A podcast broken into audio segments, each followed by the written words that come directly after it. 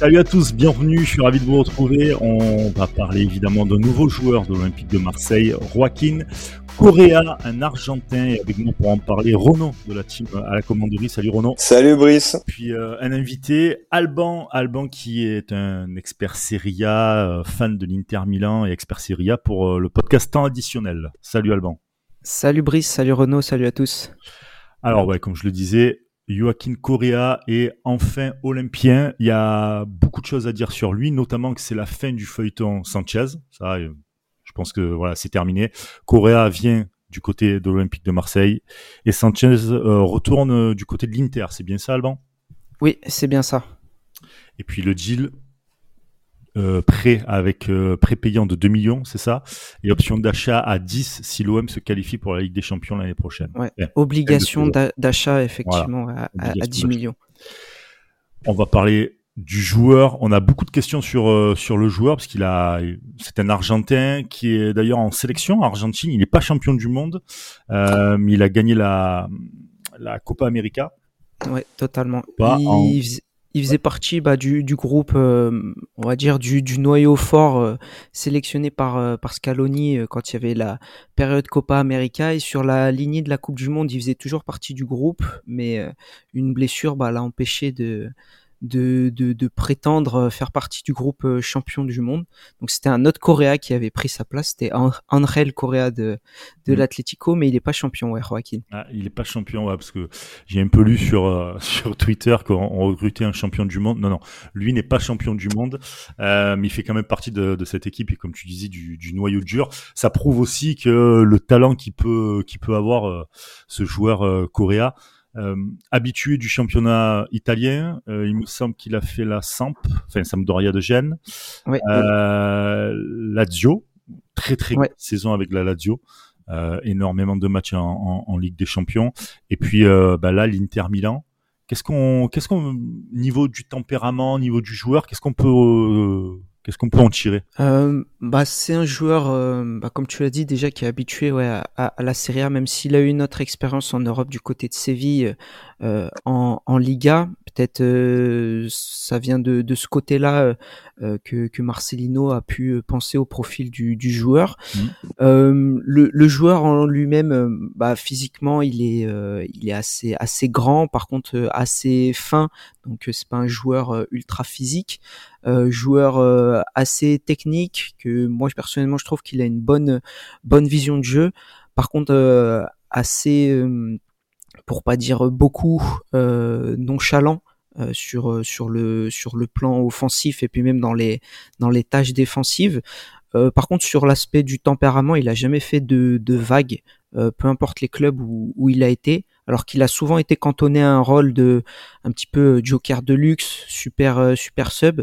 Euh, Il a jamais euh, il a jamais posé de de, de problématiques à un groupe malgré bah voilà un, un, un, temps de jeu qui je parle notamment chez nous hein, à l'Inter puisqu'il est arrivé voilà avec cette, cette étiquette de de doublure de Lautaro Martinez donc il n'a pas eu euh, il le savait dès le départ hein, qu'il allait pas avoir euh, énormément de, oui. de, temps de jeu, même si on a beaucoup de, même si on a beaucoup de rotation.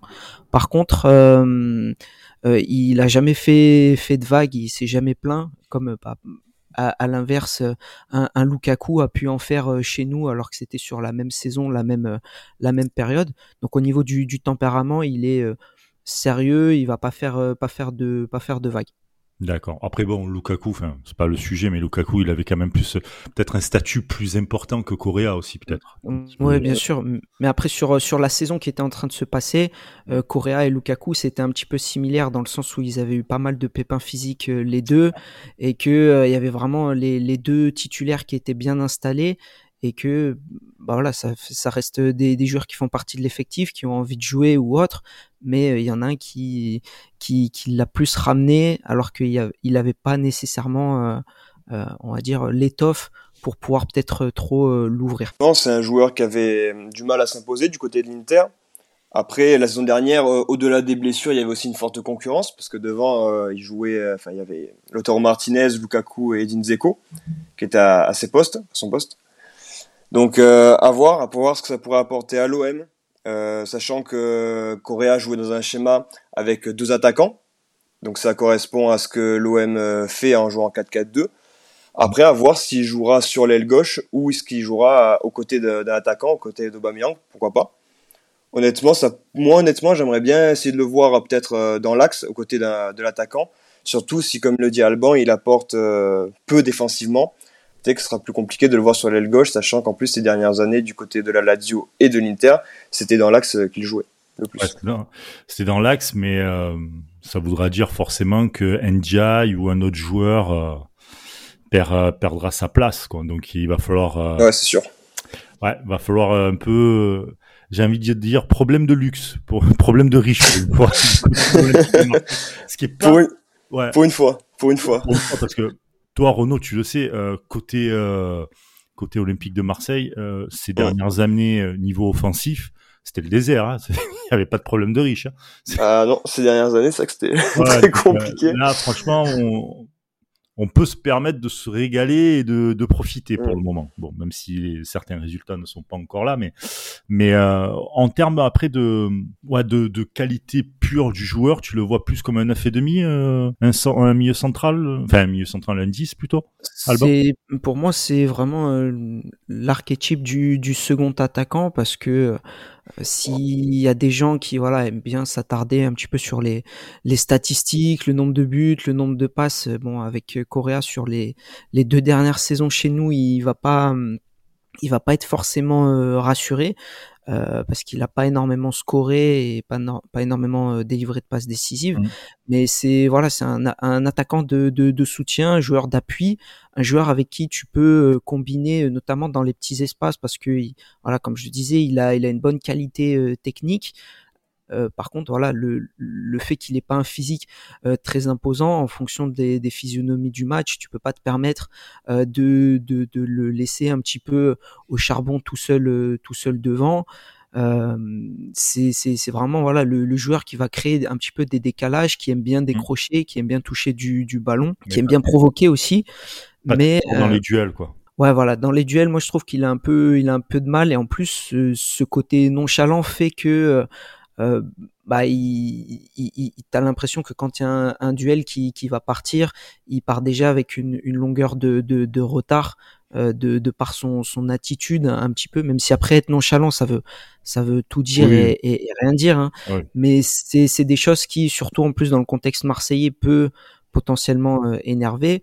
Parce que moi, je me base par exemple sur euh, euh, sur euh, euh, la rencontre retour que, que j'ai vue de, de l'OM contre le contre le Panathinaikos en, en Ligue des Champions. En parle pas, ça sert à rien. tu rappelles de mauvais souvenirs là. Alba, ah, on est là, on t'invite, on te sert à là, putain. Ah, c'est pour appuyer sur sur un sur un aspect qui moi m'a vraiment marqué, c'était bah, les efforts défensifs, euh, bah, notamment par exemple des, des joueurs de, de côté. Et mmh. si euh, bah, Correa est amené à, à, jouer sur euh, sur le côté gauche, par exemple, c'est une position qu'il connaît, mais qu'il a fait vraiment au début de, au tout début de sa carrière. Ça fait depuis longtemps. il a plus joué en tant que milieu gauche ou ailier gauche. Bah, c'est vrai que j'ai du mal, moi perso, à le à le voir refaire des courses défensives comme j'ai pu voir euh, euh Sarr en faire sur sur ce sur ce match. Donc c'est pour ça que moi dans son utilisation, je pense qu'il faudrait vraiment plus le compter comme euh, dans la rotation au niveau des, des deux attaquants de, de pointe. Ouais. ouais. on a, on a, là, ça fait quatre attaquants, cinq si on compte NGI.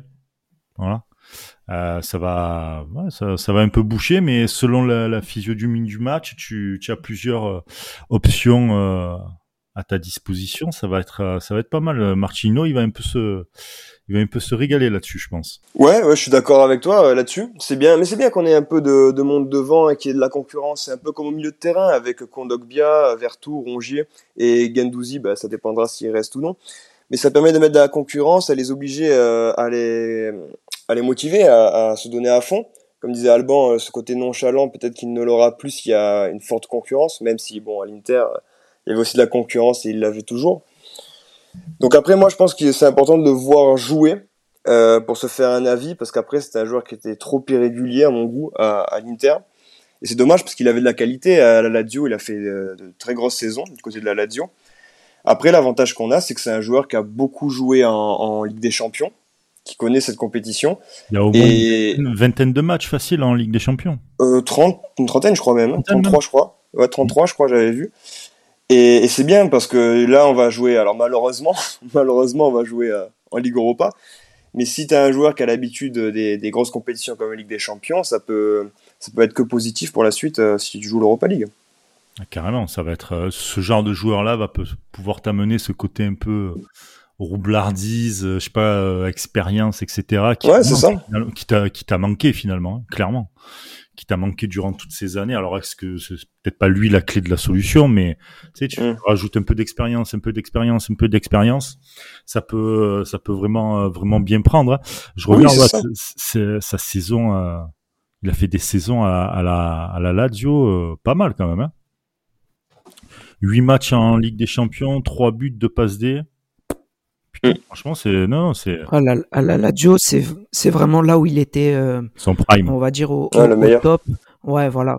C'est c'est c'est pour ça que et c'était sous Simone Inzaghi qui justement euh, euh, ah bah, avait ce système en place de, de 3-5-2 mm.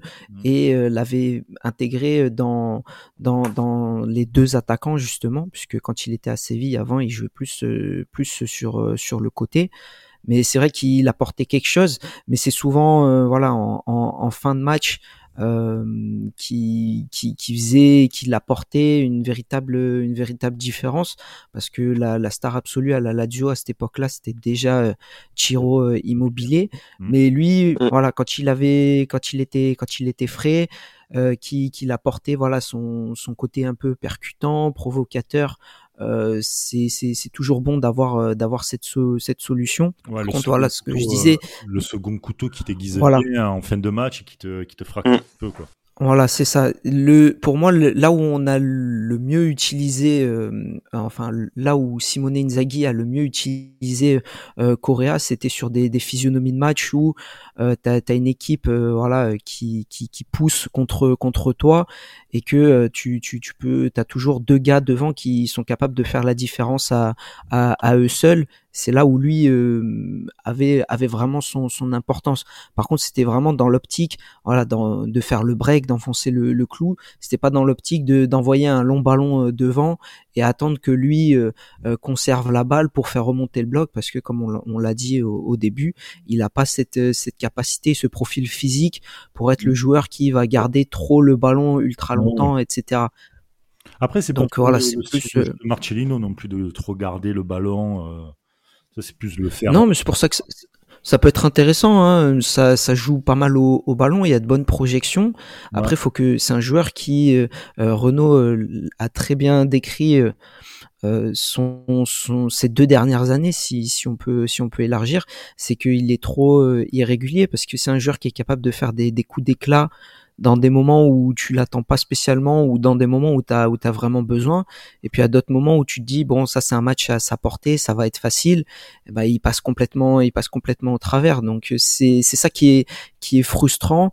Et c'est ce qui explique aussi que pas mal de supporters interis sont plutôt euh, satisfaits de, de, de, le voir partir euh, malgré les, les hmm malgré les, les, les, qualités dont, dont, il dispose, parce que il l'a montré, bah, comme tu, tu l'as très bien dit à la Lazio, il a énormément de qualités, mais euh, chez nous, ça s'est vu que trop rarement, où ça a été euh, euh, décisif et impactant trop trop rarement et sur un salaire euh, un salaire pardon un transfert qui à l'époque bah, a coûté quand même 30 millions euh, aux alentours de 30 millions d'euros pour nous tu, tu te devais d'attendre un peu mieux de, de, cet attaquant. Donc c'est pour ça qu'il y a pas mal de, de, de sortes de déceptions quoi de notre côté.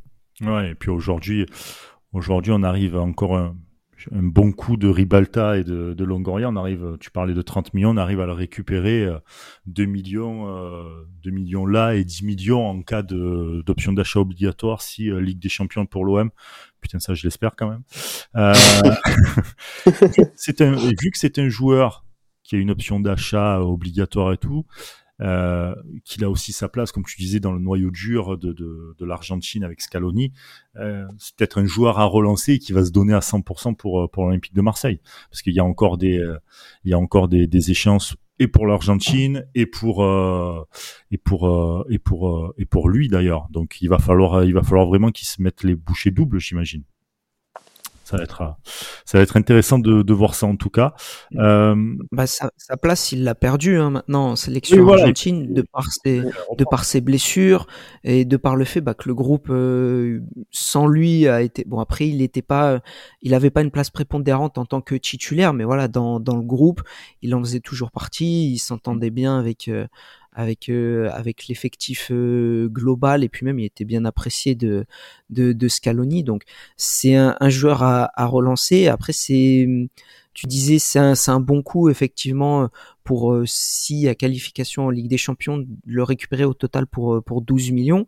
Mais c'est un joueur sur lequel encore tu fais un petit peu un, un, un pari parce qu'il a il a toujours des, des il, est, il aura peut-être encore des, des pépins des pépins physiques euh, donc euh, ça peut peut-être au final euh, être un joueur qui, qui va te faire qu'une demi-saison et qui va pas pareil t'apporter tout toute l'attente que tu peux tu peux fournir en lui quoi. Et encore tu pourrais même faire le mauvais coup euh, que tu te qualifies en Ligue des Champions et qui passe complètement à côté de sa saison et que tu sois quand même dans l'obligation de, de le recruter quoi. Putain, voilà. Il y a ça aussi, oui. Ouais. Quand tu as dit ça, je suis resté con. Je me suis dit, putain, mais ouais, c'est vrai, parce que, ouais, il peut passer à travers, parce qu'il n'y a pas d'objectif personnel, c'est un objectif collectif. C'est ça, c'est ouais. complètement possible que cela arrive. Ouais, ouais, donc euh, c'est un, ouais, c'est un circuit coup à prendre. Après, euh, oui, c'est, putain, là, je reste con quand même parce que c'est une... ouais, bravo, bravo.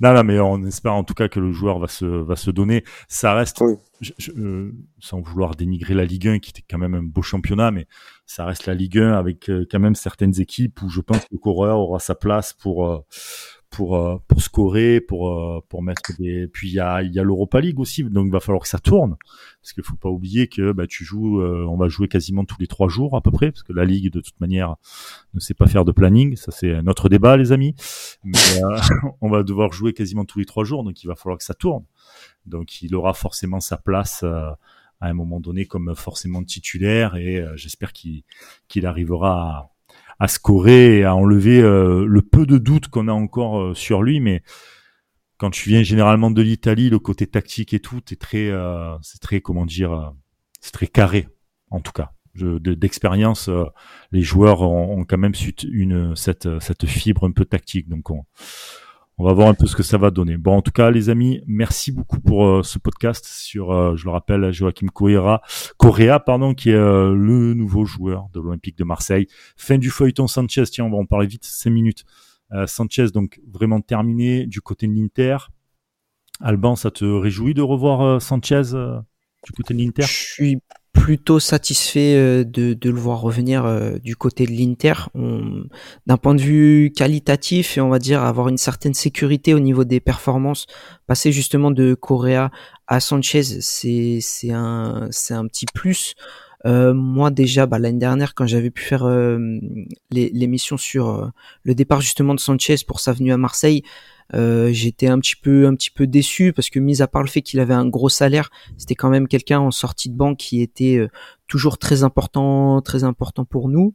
Mmh. Il a pu faire une bonne saison hein, de ce que j'ai de ce que j'ai pu voir euh, chez ah vous. Oui, il, il, a pu vraiment complètement se relancer avec beaucoup plus de, de temps de jeu. Donc euh, d'un point de vue sportif, je suis je suis très content ouais qui qui qui reviennent qui reviennent chez nous en tout cas ouais. On espère en tout cas qu'il euh, qu va continuer un peu sa, sa belle carrière et, euh, et, encore merci à lui de ce qu'il a pu nous apporter euh, cette saison. Je sais que Renaud est un grand fan de d'Alexis Sanchez. Je l'adore. Mais comme l'a dit Alban, passer de Correa à, à Sanchez c'est un plus, donc pour nous passer de Sanchez à Correa c'est un moins, donc. Euh, c'est ouais bon après. Forcément. pas tout avoir. En tout cas on s'est plutôt bien euh, du côté de l'Olympique de Marseille.